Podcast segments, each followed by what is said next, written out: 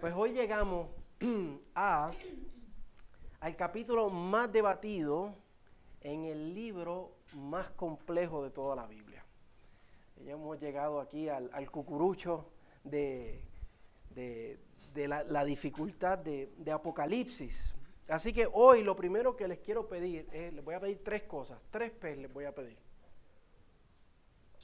Vamos a ver si, si vienen, saben por dónde vengo. Lo primero que les voy a pedir es que estén presentes, presentes, están todos presentes, ¿verdad? Pero digo, con su mente y su, y su corazón aquí presentes, estemos todos presentes.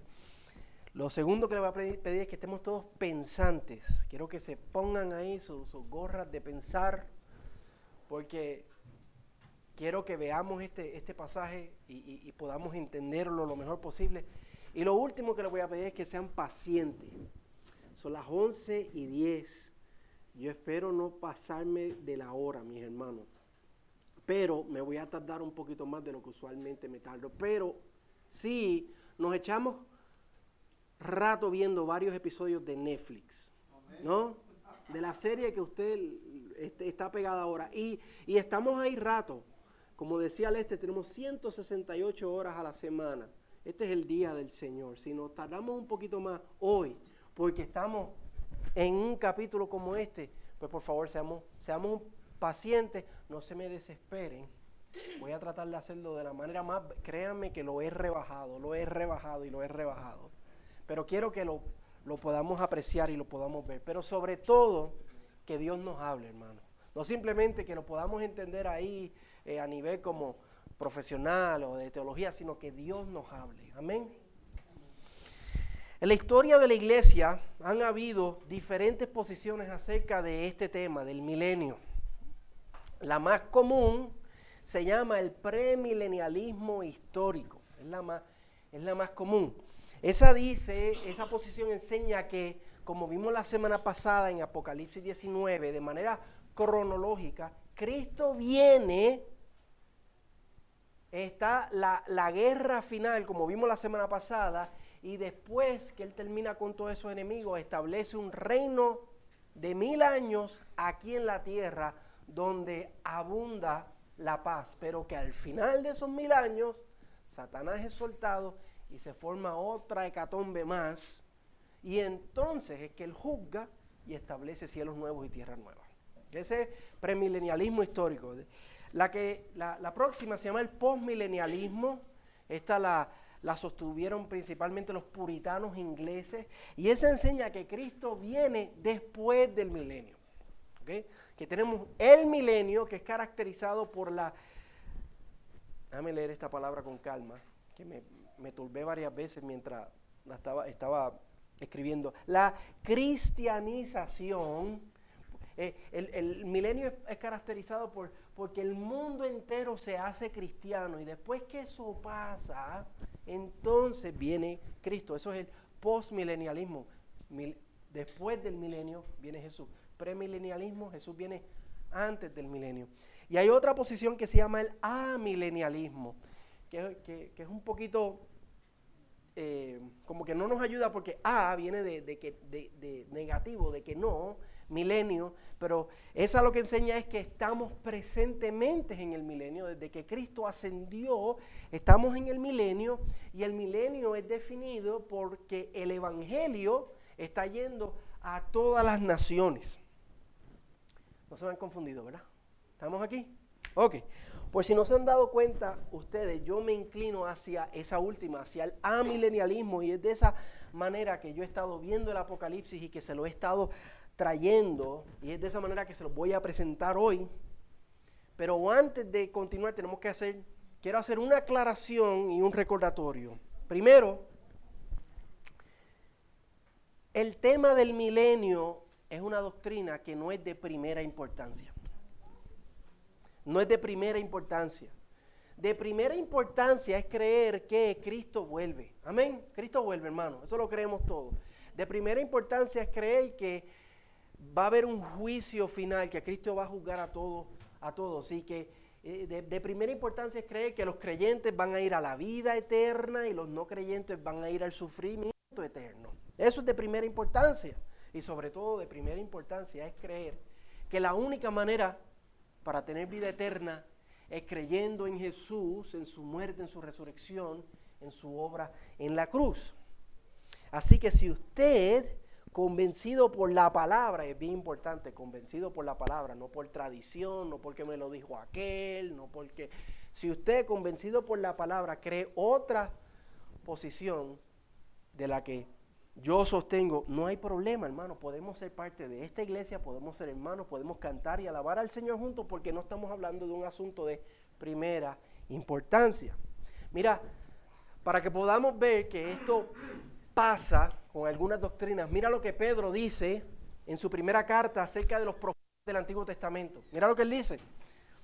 Él dice, acerca de esta salvación, los profetas que profetizaron de la gracia que vendría a ustedes, Pedro está diciendo los profetas, Isaías, Jeremías, Ezequiel, Daniel, Oseas, todos esos profetas del Antiguo Testamento que estaban profetizando, va a venir un Mesías. El Mesías nos va a salvar, va a hacer todas las cosas nuevas. Mira lo que dice.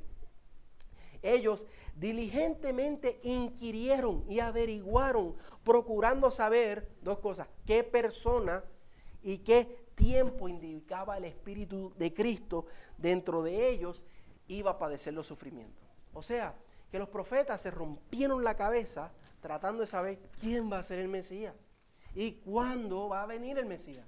Ellos sabían que iba a venir, pero no sabían quién y no sabían cuándo. Igualmente hoy nosotros tenemos doctrinas que no son primarias como la del milenio, de detalles, de detalles, no de cosas generales. Cristo viene, hay un juicio, hay un cielo, hay un, hay un infierno, no de, un infierno, no de cosas generales, sino detalles como el milenio, en los cuales podemos tener diferentes opiniones. Podemos tener diferentes opiniones y por eso debemos tener gracia. Por ejemplo, Rey me puede decir a mí, no, pues yo, a mí me parece que es el premilenialismo. Y yo le digo, no hay problema, Rey. Y seguimos alabando al Señor, seguimos viviendo la vida cristiana juntos, no hay problema con eso. Eso es lo que les, eh, la aclaración que les quería hacer. Pero habiendo dicho eso, yo creo que si tú estudias con cuidado lo que la Biblia dice acerca del fin de los tiempos, podemos llegar a conclusiones acerca de esas doctrinas. Si usted, si hacemos lo que estamos haciendo los domingos, que nos estamos metiendo de lleno en Apocalipsis, si hacemos lo que estamos haciendo los miércoles, que estamos yendo verso por verso en el Nuevo Testamento de lo que la Biblia dice del fin de los tiempos, yo creo que podemos llegar a conclusiones acerca de estas doctrinas, por ejemplo, como el milenio, y yo creo que hay bastante peso y hay bastante evidencia para el amilenialismo. Tengo que defenderme como quiera, ¿verdad? Ahora el recordatorio.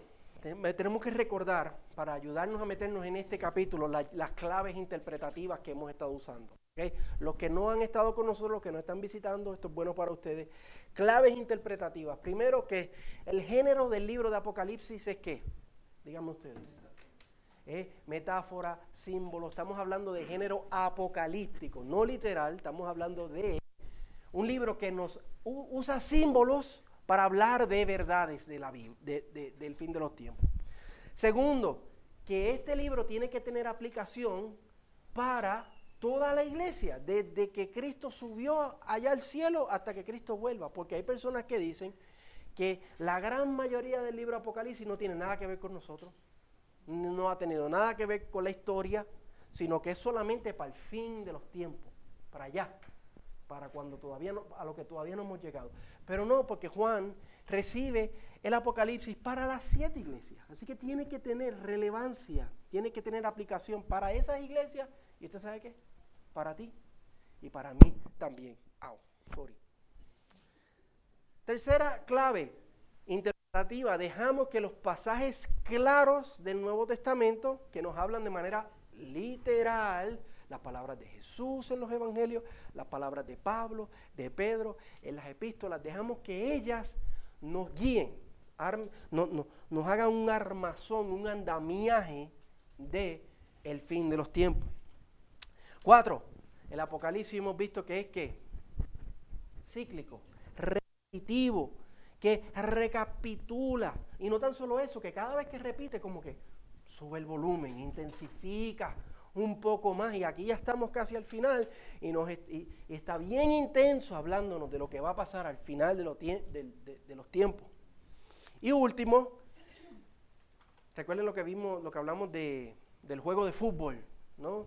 Que el Apocalipsis nos muestra varios ángulos del mismo periodo, de la misma jugada. Así como en el fútbol tú ves varios ángulos de, tiros de cámara, de, una jugada, el Apocalipsis hace eso, nos está mostrando varios, varios tiros de cámara, varias estampas de la misma jugada. Es importante que tengamos eso presente para, entender este capítulo. todavía no hemos ni empezado, ¿verdad, hermano? No se asusten. Vamos a ir para allá ahora. Una cosita más y arrancamos. Vamos a conectarlo con lo que vimos la semana pasada. La semana pasada vimos que, Apocalipsis qué? 19. Y vimos acerca de la segunda venida de Cristo y vimos de la batalla final. En los capítulos 17 y 18, los que estuvieron con nosotros, vimos el mismo tiempo. El mismo tiempo, pero otro tiro de cámara, otra estampa. Vimos en el 17 la condenación de la gran ramera, usando la estampa de este mundo inmoral. Y en el capítulo 18 vimos la condenación o la caída de la gran Babilonia, este mundo que es rebelde en contra de Dios, nos mostrándonos el mismo evento, el juicio final, la batalla final, pero desde el ángulo usando los símbolos de la inmoralidad de este mundo y la rebeldía de este mundo. Y la semana pasada vimos lo mismo en el capítulo 19 en la batalla final. Ahora, pónganse en los gorritos de pensar. La gran pregunta que nos tenemos que hacer es, ¿el capítulo 20 sigue cronológicamente al capítulo 19? El premilenialismo dice que sí, que primero tenemos la venida de Cristo, la batalla final, y después tenemos el milenio. O, como hemos visto que ocurre varias veces en Apocalipsis, estamos teniendo una recapitulación, otro tiro de cámara, una se nos está volviendo a narrar lo mismo pero usando otros símbolos. El amilenialismo dice que es otra recapitulación que el capítulo 20 es una recapitulación del periodo antes de la segunda venida de Cristo, mostrándonos otro aspecto del mismo periodo, pero usando otros colores como si fuera un mosaico, otras estampas como si fuera una colcha llena de estampas, otra sinfonía, pero simplemente dejando que los trombones y las trompetas tengan más parte que en vez de los clarinetes y saxofones, ¿verdad? Eso es lo que, lo que propone esta posición. Así que vamos a verlo. Y vamos a ver sobre todo qué es lo que el Señor nos dice. Y para que ustedes puedan, hoy les voy a dejar saber qué voy a hacer para que puedan mantener eh, tracking de por dónde vamos, es decir, cuánto, cuánto el pastor se está demorando aquí. Vamos a ver primero versículos 1 al 3, la atadura de Satanás. Después vamos a ver versículos 4 al 6, el reinado de los creyentes. Y después vamos a ver, por último, versículos 7 al 10, la batalla final. ¿Ok? Cuando usted vea que vamos por 7 al 10, usted dice, uh". Pero paciente, mi hermano, ¿ok? Por favor, por favor. Ok. Versículo 1 al 3 empieza diciendo, vi entonces. Igual que como hemos visto varias veces en el libro, se refiere a que es la siguiente visión que Juan recibió. Juan recibió visiones en un orden. Él recibió varias visiones y, y después de la visión que vio en el capítulo 19, ahora recibe esta visión. No significa exactamente que es cronológico después. Nos está diciendo que es la siguiente visión que él recibió. Dice que un ángel desciende del cielo con una llave y con una cadena. Debemos tomar estos objetos de manera literal, dado la característica de Apocalipsis son símbolos que apuntan a una realidad. En el libro de Apocalipsis, llaves significa alguien que tiene que la autoridad. Por ejemplo, Jesús en el capítulo 1 nos dice que Él tiene las llaves de la muerte y del Hades, porque Él conquistó. Y la cadena significa una restricción, porque póngase a pensar, Satanás es un espíritu, ¿verdad? No tiene cuerpo. ¿Tú puedes amarrar a un espíritu con una cadena? No, lo que significa es que se le ha puesto una restricción, se le ha puesto un límite, usando los símbolos de Apocalipsis. Es similar a lo que vemos en el libro de Job. Si alguien ha leído aquí el libro de Job, recuerda que en el capítulo 1, ¿qué le dice Dios a Satanás acerca de Job? ¿Ustedes vieron eso? Dice Satanás. Pastor que ustedes tienen. Dios le dice a Satanás, puedes tocar todo lo que él tiene, menos su vida. ¿Y qué hizo Satanás? Satanás hizo un, un estrago en la vida de Job, pero no tocó su vida. Dios le puso una qué? Una cadena. Dios le puso una restricción. Tampoco debemos tomar literalmente los mil años, porque en Apocalipsis hemos visto que todos los números son qué? Simbólicos. Siete sellos, siete trompetas, siete truenos, siete copas, siete espíritus de Dios. Hay siete espíritus de Dios. No, es solamente un espíritu de Dios. Siete simplemente apuntando, usando el símbolo de pleno, lleno, completo. Y eso es lo que hemos visto, los 144 mil sellados, hablando de todo el pueblo de Dios, los dos testigos, apuntando a que Jesús los mandó de que de dos en dos a ir y a predicar y tenemos ese patrón en Apocalipsis, en el capítulo 11. El número mil es simplemente 10 a la tercera potencia. 10 por 10, ¿cuánto es? 100 por 10, mil. Ahí lo tenemos. Eso lo que significa es un periodo, el símbolo es un periodo largo y completo. Eso es lo que significa mil años. Un periodo donde Satanás va a estar atado y limitado. Ahora, ¿en qué sentido limitados? Dios le dijo a Job, no toque su vida. Ese era el límite. ¿Cuál es el límite de esta cadena aquí? Versículo 3. Para que Satanás no engañe más a las naciones. Ese es el límite que se le puso. ¿Qué significa eso? ¿Dónde vemos las naciones siendo engañadas en el libro de Apocalipsis? Miren el versículo 7 y 8 de ese capítulo. Dice, cuando los mil años se cumplan, Satanás será soltado de su prisión y saldrá a engañar a las naciones que están en los cuatro extremos de la tierra, a Gog y a Magog, a fin, ¿qué significa engañarlas? Deja que el texto lo diga, a fin de reunirlas para la batalla. Lo vimos en el 19, versículo 20. La bestia engañaba a los que recibieron la marca de, de la bestia. En el versículo, en el capítulo 13, vimos el falso profeta engañando a los que moran en la tierra. Engañar a las naciones significa mover los ánimos del mundo en contra de la iglesia. Significa reunirlas para hacer batalla en contra de la iglesia odiar la iglesia, querer extinguir a la iglesia. Y cuando nosotros vemos en el libro de Apocalipsis que esto ocurre, en el periodo, la gran tribulación antes de la segunda venida de Cristo. Lo, lo, vimos en el sexto sello, lo vimos en la sexta trompeta, lo vimos en la sexta copa, lo vimos la semana pasada. Ahí es cuando ese engaño de las naciones para la batalla final ocurre. Pero también significa otra cosa, hermano. Fue atado para no engañar a las naciones, significa otra cosa. Piensen un momento, la Biblia, en el Antiguo Testamento todas las naciones estaban engañadas, estaban bajo el velo de Satanás. La salvación estaba siendo limitada solamente para quién? para el pueblo de Israel. De ahí para afuera no salía la luz, no salía las promesas de salvación. Pero cuando todo eso cambió? ¿Cómo fue, reina? Cuando Cristo vino, con la venida de Cristo, de ahí en adelante el Evangelio comienza a qué? A ir a dónde? A todas las naciones. Miren el libro de Hechos.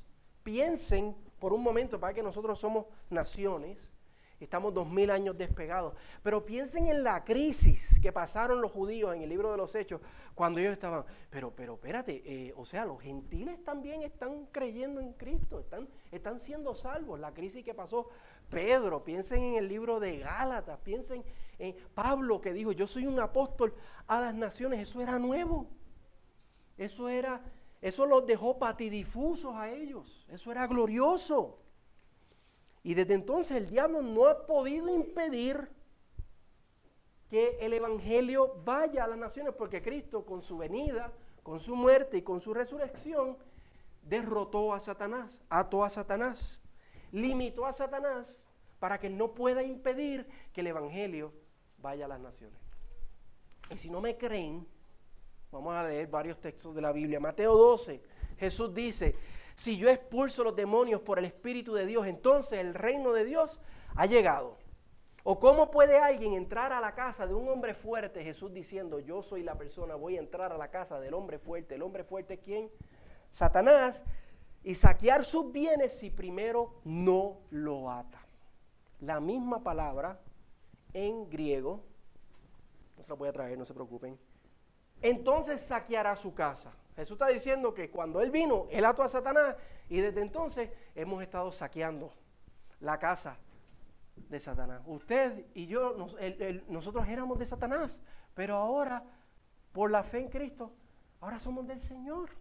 Lucas 10, los 60 regresaron con gozo diciendo, Señor, hasta los demonios se nos sujetan en tu nombre. Y Jesús les dijo, yo vi a Satanás caer del cielo como un rayo Juan 12.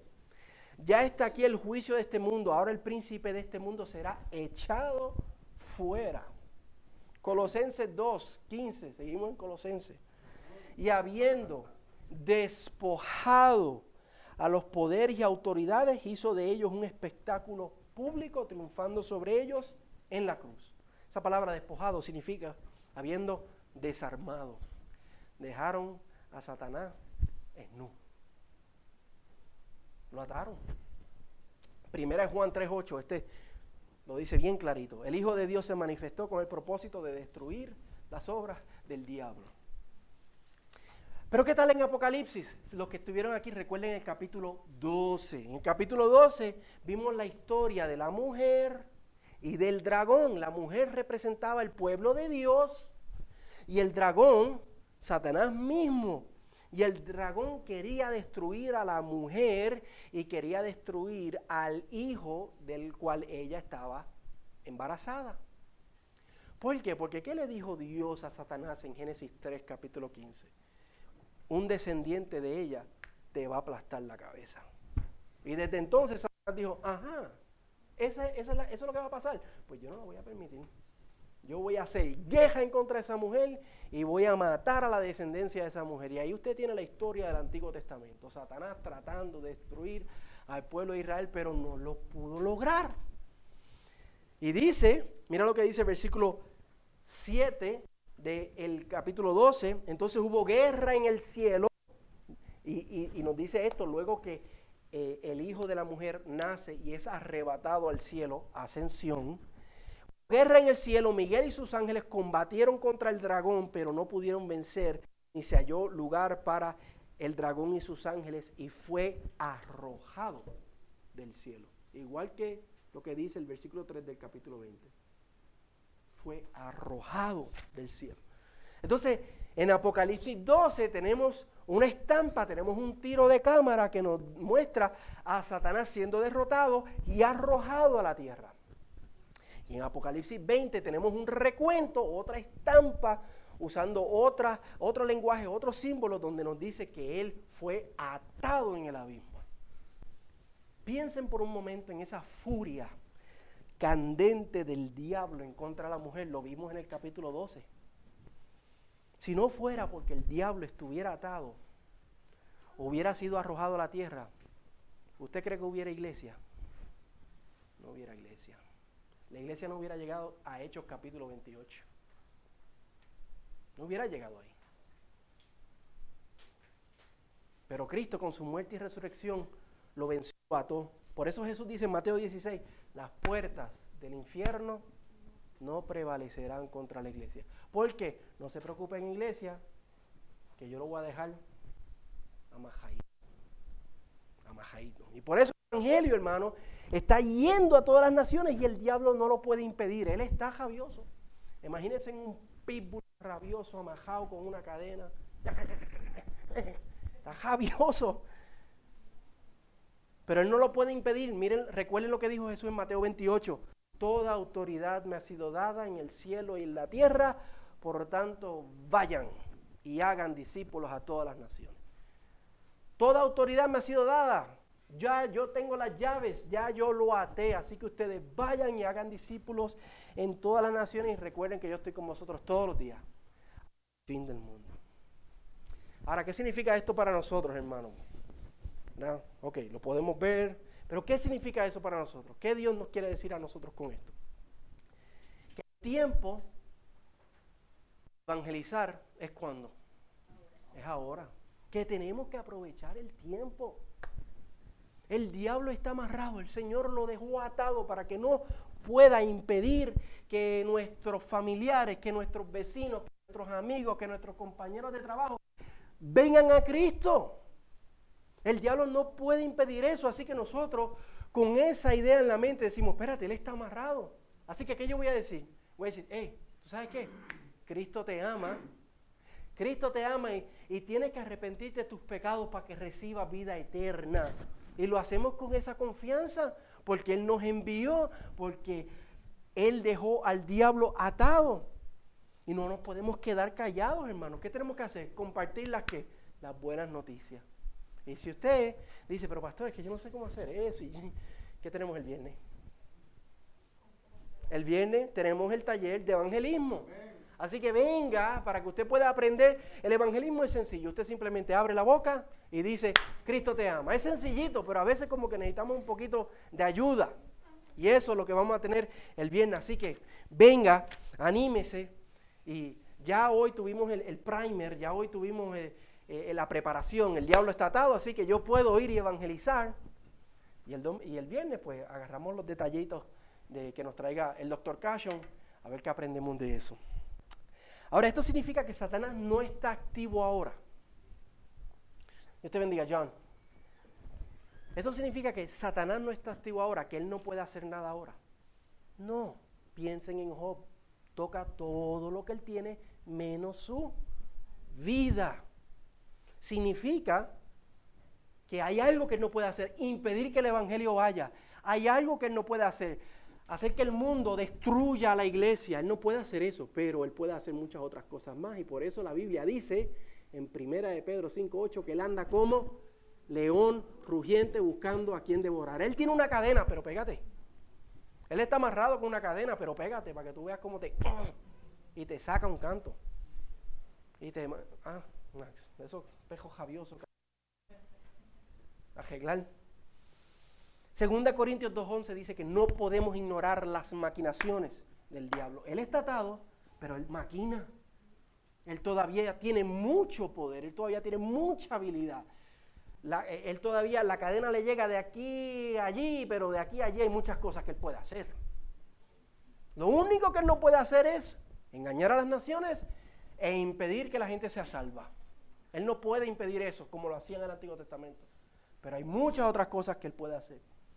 Simplemente significa que no va a destruir la iglesia por completo, porque las puertas del infierno no prevalecerán. Y no va a impedir que el Evangelio vaya, porque el Señor Jesús dijo, vayan, que toda autoridad me ha sido dada. Versículo 1 al 3, ahí lo tienen. Vamos a ver, próximo, versículo 4 al 6. Estamos avanzando, hermano. ¿Ah? ¿Cómo estamos? ¿Estamos presentes? Amén. Estamos pensando. Estamos pacientes. Yo sé unos cuantos se ven medio dormidos. Parece que tuvieron una noche. Parece que se extendieron viendo series de Netflix. ¿ah? Le dieron next, next, next. Pero ahora le vamos a dar next al, al versículo 4 al 6. Es la misma visión, no nos dice que hubo otra visión, la misma visión donde él ve al ángel descender del cielo y Juan ve estos, ve unos tronos y ven los tronos a quienes se le dio autoridad para juzgar. Y los teólogos, créanme que leí muchos comentarios, están de acuerdo que estos son los que están sentados, son esas almas, son los mártires del versículo 4. Y los creyentes que no adoran la bestia y no reciben la marca de ella. O sea que son dos grupos. Iba a ser así, esos cuatro. Dos grupos. Los mártires y los creyentes fieles. Ellos están sentados en estos tronos. Pero también dice que volvieron a la vida. y que reinaron con Cristo por mil años. Y el versículo 5 dice que eso es la primera resurrección. Y esa es una de las dificultades más grandes para la posición amilenial. Pero si dejamos que las claves interpretativas nos guíen, podemos entender lo que Juan nos está diciendo.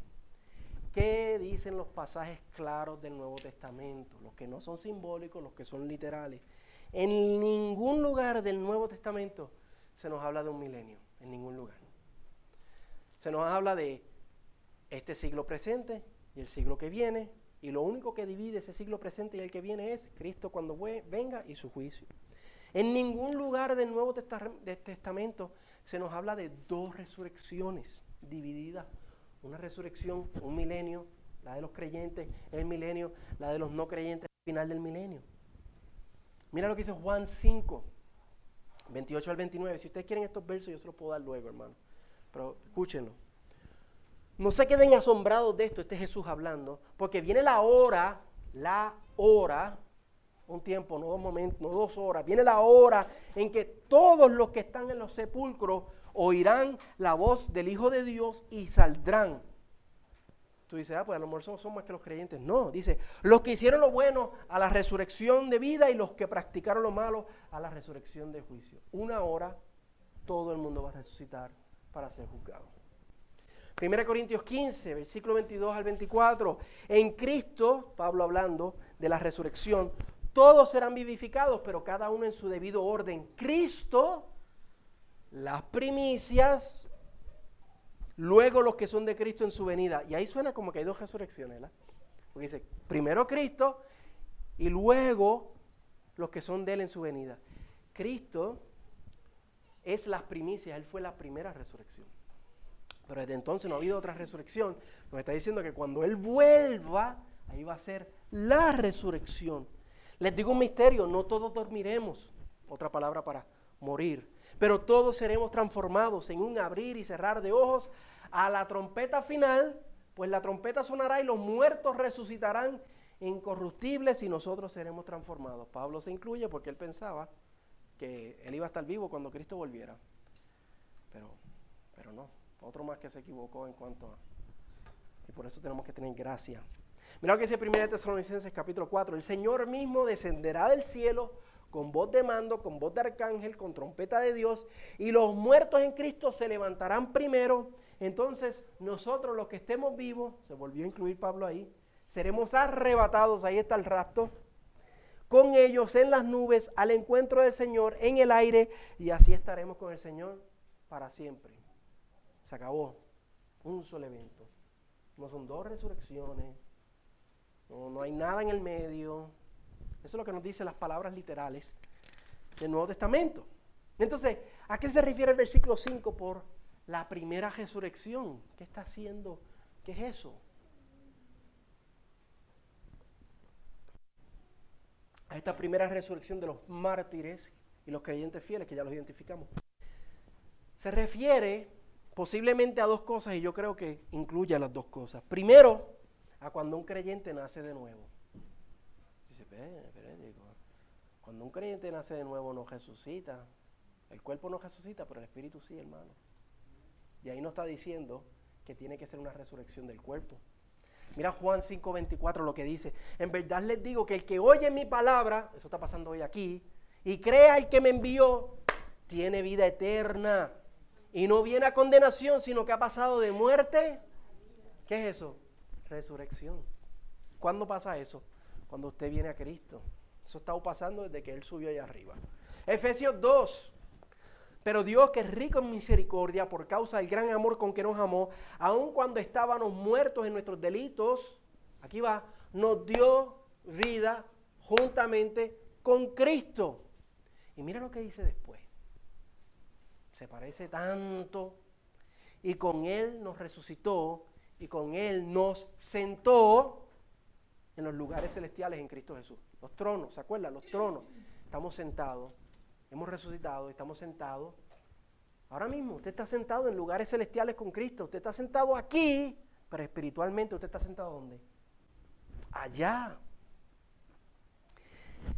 Y ahora les voy a pedir, les pedí que estuvieran presentes y que estuvieran pensantes. Pero ahora, por favor, estemos presentes y pensando, porque lo que les envié durante la semana a los que están en el grupo WhatsApp acerca de los mártires, por esto es que se lo estaba enviando. Y quiero que, que capten esto. No solamente se refiere a los creyentes cuando venimos a Cristo, yo creo que esa primera resurrección se refiere también, y quizás aún más, a los creyentes cuando mueren y pasan a la presencia del Señor. Piensen, en, en esos videos que les envié, en esos mártires que cada hora y media muere uno por causa de Cristo. Lucas 23, 43. Mira lo que ¿qué le dijo Jesús al ladrón de la cruz. Hoy vas a estar conmigo ¿dónde? En el paraíso. Hoy tú vas a estar conmigo en el paraíso. No físicamente, pero tú te vas a trasladar tu alma se va a trasladar a mi presencia y vas a estar conmigo. Filipenses 1, mira lo que dice Pablo. Para mí vivir es Cristo y morir es ganancia. ¿Por qué? Él nos va a decir, pero si el vivir en la carne significa para mí una labor fructífera, entonces no sé cuál escoger. Él decía, morir es ganancia, pero si tengo que trabajar aquí con ustedes, no sé cuál escoger, porque él, amaba a los filipenses. Y quería irse pero también dice, pero si tengo que trabajar, pues hay que trabajar. Si hay que chambear. Y dice, porque de ambos lados me siento apremiado teniendo el deseo de partir y estar con Cristo, pues eso es mucho mejor. Pablo dice, cuando tú mueres, eres un creyente, tú estás allá arriba sentado espiritualmente, pero tú mueres, tu conciencia va allá. Y estás allí con Cristo. Segunda Corintios 5, versículo 8 cobramos ánimo y preferimos más bien estar, mira lo que dice, ausentes del cuerpo y habitar con el Señor. La reina Valera dice, presentes con el Señor. Ahora, otra clave interpretativa que, mencionamos, pero tenemos que recordar es que esto tiene que aplicar para las iglesias, para las siete iglesias. Esto tiene que aplicar para las iglesias desde entonces, porque Dios le dio el Apocalipsis a su iglesia. Tiene que significar algo. ¿Qué está pasando las siete iglesias del Apocalipsis? ¿O qué pasaron? Persecución y martirio. ¿Y qué está pasando a la iglesia sufriente desde entonces y ahora mismo presentemente? Están sufriendo por causa de Cristo. Piensen en la iglesia de Esmirna, que Dios le dijo, eh, vas a entrar a un periodo de 10 días donde vas a sufrir. Piensen en Antipas, el pastor de la iglesia de Pérgamo, que nos dice que murió, lo mataron. Babilonia lo mató. Piensen en el quinto sello del capítulo 6, que, que estaban las almas de los que habían sido decapitados, estaban diciendo que, ¿cuál era el clamor de ellos? ¿Hasta cuándo, Señor? ¿Hasta cuándo? ¿Hasta cuándo? Dolor, sufrimiento. Piensen en eso. Injusticia. Ellos están sufriendo. Y presentemente, antes de que terminemos el culto, se va a morir otro. Por eso les envié eso a ustedes. Tenemos que estar presentes, conscientes de la iglesia sufriente. Ellos están sufriendo y ahora el Señor le da una visión a Juan y le dice que Satanás va a estar atado por mil años. ¿Hasta cuándo? Y escuchan, mil años, no literales, pero un periodo largo. ¿Qué de los que han muerto? ¿Qué de los que han sufrido? ¿Qué de la iglesia que está padeciendo, Señor? ¿Cuál es la respuesta? En el capítulo 5, en el capítulo 6, en el quinto sello, se le dijo, se les dijo, esperen un poquito más y se les dio vestiduras blancas. Pero aquí en el capítulo 20 se les da otra respuesta. Dice, ¿tú sabes qué? ¿Tú sabes dónde está esa gente? Ellos están reinando con Cristo. Ellos están sentados en lugares celestiales. Aquí sufrieron. Aquí se les hicieron injusticia por creer en mi nombre. Aquí murieron como si fueran unos bandidos, como si fueran lo peor de la sociedad, pero ellos están en mi presencia, presentemente, reinando. ¿Qué significa eso? ¿Están sentados en tronos y están reinando? No sabemos, hermano. Pero eso, algo sí sabemos. No están allá arriba tocando alpas nada más. Ellos están allá arriba reinando con Cristo. Algo ellos han estado haciendo todos estos cientos de años para la gloria y la honra del Señor. Ellos están espiritualmente en la presencia del Señor. Piensa por un momento, ¿usted tiene algún amigo, familiar que ha muerto en Cristo? Creyente, que extraña. Pablo le dice a los tesalonicenses, hermanos, no se entristezcan como los que no tienen esperanza. Porque Cristo le dice a los tesalonicenses, va a volver y nos va a resucitar. Pero aquí le dice a Juan y a las iglesias, ellos están reinando con Cristo. Ellos están en su presencia. Piensen en esos mártires de Nigeria que vimos el video esta semana. Mira cómo los estaban tirando como si fueran muñecos y estaban vivos. Si usted se fija, ellos están moviendo la cabeza, abriendo los ojos, pero los tiran como si fueran sacos de maíz. Cuando ellos les cortaron esa cabeza, ¿a dónde pasaron? al paraíso. A reinar con Cristo. Ahora, otra cosa. ¿Qué significa esto más para nosotros? Primera resurrección los que han pasado la presencia del Señor, pero también significa los que han nacido de nuevo. ¿Qué significa eso para nosotros? Y nosotros estamos reinando con Cristo. Examine su vida. Piense, usted está reinando con Cristo. Usted está dejando que Cristo sea el rey de su corazón. Estamos andando en el Espíritu y no satisfaciendo los deseos de la carne. Si algo usted se va a acordar de lo que estamos diciendo hoy, acuérdese de esto. ¿Cuánto está reinando Cristo en su corazón? Si el milenio es ahora y Cristo está reinando ahora y la primera resurrección significa los que hemos nacido de nuevo y hemos pasado de muerte a vida, significa que ¿quién sea el rey de nuestra vida? Cristo. ¿Cuánto está reinando Cristo en nuestros corazones? Estamos peleando la buena batalla. Mira lo que dice Romanos 6. Por tanto, no reine el pecado en su cuerpo mortal, para que ustedes no obedezcan a sus lujurias ni presenten los miembros de su cuerpo al pecado como instrumentos de iniquidad, sino preséntense ustedes mismos a Dios como vivos, primera resurrección, entre muertos en Babilonia, allá afuera. Que no reine el pecado, dice Pablo en Romanos 6. En otras palabras, que reine quién? Cristo. Que Cristo, hermano, reine en nuestros corazones. El Espíritu Santo habita dentro de nosotros, ¿para qué? Para darnos qué? Poder, fuerza, para que Cristo reine. ¿Qué estamos haciendo? No le demos la sobra. No titubiemos en nuestro caminar con el Señor. Él dio su vida por nosotros. Él derramó su sangre.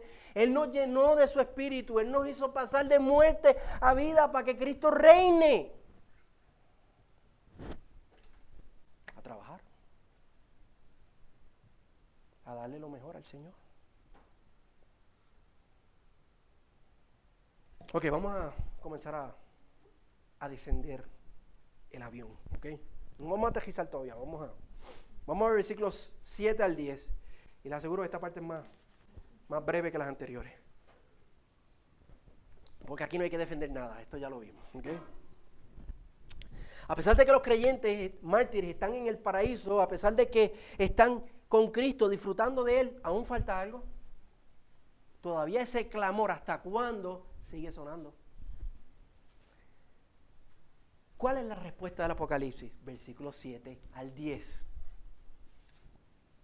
Cuando se cumpla el tiempo, no los mil años literales, porque no son literales, sino un tiempo largo y pleno, porque obviamente no son mil años, porque ya vamos por dos mil. Parece que eran más. ¿Sabes por qué no podemos agarrar el Apocalipsis literal? Cuando se cumpla el tiempo, tiempo, luego de que lo que dice Mateo 24, 14, el evangelio del reino se predicará en todas las naciones, entonces vendrá el fin cuando eso se cumpla, se termine, acuérdense, por eso fue que Satanás está atado para que el Evangelio se pueda predicar. Cuando se termine de predicar el Evangelio, entonces, vete, haz lo que quieras hacer. Cuando Apocalipsis 11 nos dice eso también, cuando los testigos terminen de profetizar el Evangelio, cuando termine de ser predicado a todas las naciones, y por eso es que aquí insistimos tanto en la gran comisión, entonces Satanás va a ser soltado y va a salir a engañar a las naciones para causar guerra contra la iglesia.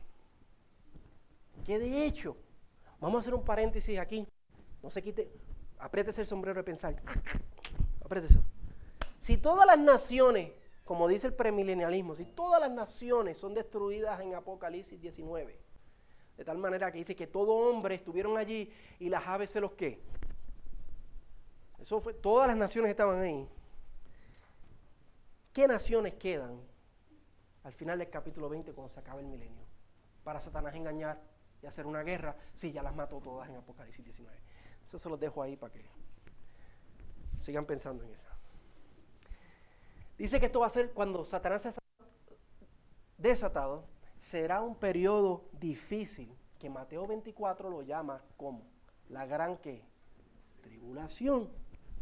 Porque Satanás va a soltar su furia, esa furia vieja, fogosa, concentrada, que lleva aguantando todo este periodo, que él quiere matar a la mujer y no lo han dejado matar a la mujer.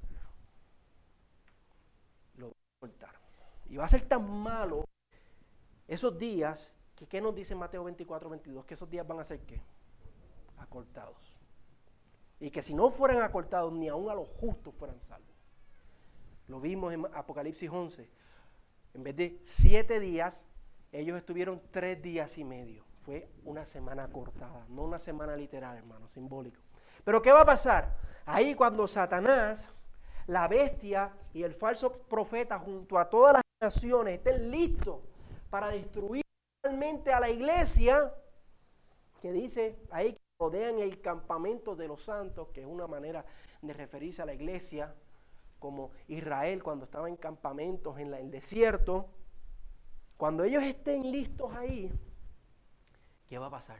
Lo que vimos la semana pasada, capítulo 19. La trompeta va a sonar, los cielos se van a abrir, los creyentes vamos a ser resucitados y transformados y nos vamos a encontrar con Cristo ¿dónde?